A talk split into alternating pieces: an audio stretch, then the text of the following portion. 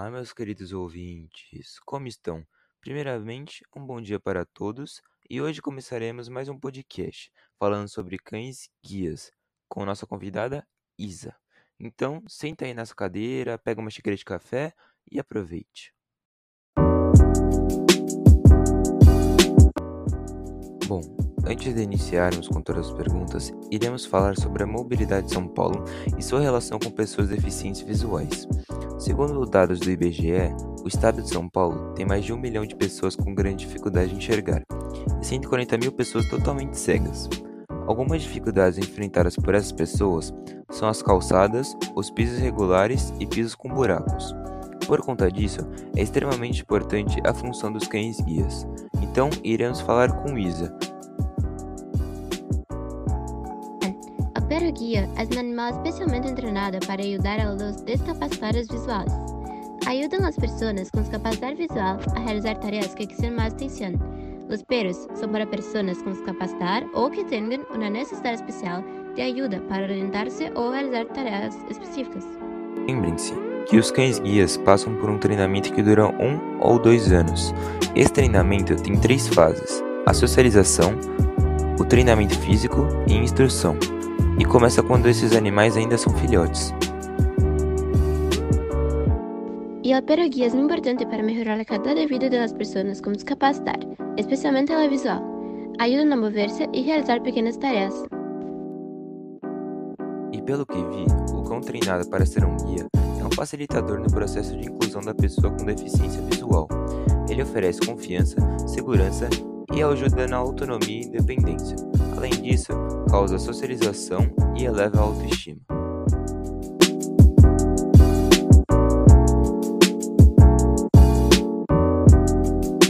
Uma outra curiosidade sobre os cães guias é que eles se aposentam entre 8 a 10 anos de idade.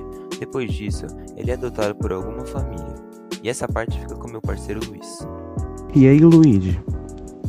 Bom, também ele não precisa ragar em avião, mas só que você precisa de uma coveira e tal. O cão guia é muito importante para ajudar o seu dono a se locomover em espaços públicos e dentro de casa, ajudar seu dono a atravessar a rua, desviar de buracos ou qualquer outra coisa no caminho que possa machucar seu dono. O cão guia não se distrai com os outros animais e nem com comida. Também deve sempre prestar atenção nos movimentos de seu dono, para que ele não faça nenhum movimento em falso. Isso, e o cão guia é selecionado por tamanho, tipo de pelagem e quantidade de vida.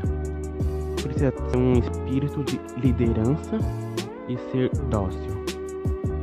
É tão importante que chega até ter um dia internacional, dia 28 de abril, a última quarta-feira do mês. Na cidade de Itapetininga, os cidadãos fizeram uma homenagem ao Marvin, único cão-guia do município.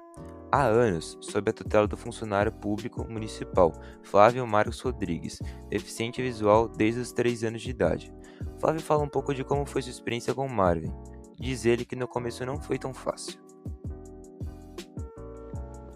Sim, e tem uma notícia lá na Espanha que o cão guia se formou e acompanhou com deficiente visual. E também devemos citar a história de de Rubeniche, que ficou cego e precisou de um cão guia, né? Procurou, achou e conseguiu. Eu vi que eles escolhem o melhor cão para sua personalidade. Incrível! E pra você ter um cão guia, você precisa ter no mínimo 18 anos e ter deficiência visual. Lembrando que nem todos os cegos se acostumam com os cães guias. Alguns preferem um método mais convencional, por assim dizer, como a bengala. O preço do cão guia está custando por volta de 35 mil reais. Sabia que o uso do cão guia já é muito antigo? Que lindo, né? É, Luiz, é muito bonita a relação que eles têm com os cachorros. É, pessoal, chegamos ao fim de mais um podcast. Espero que vocês tenham gostado muito do nosso programa de hoje e mandem aí nos comentários opções para o próximo tema. E um abraço para todos.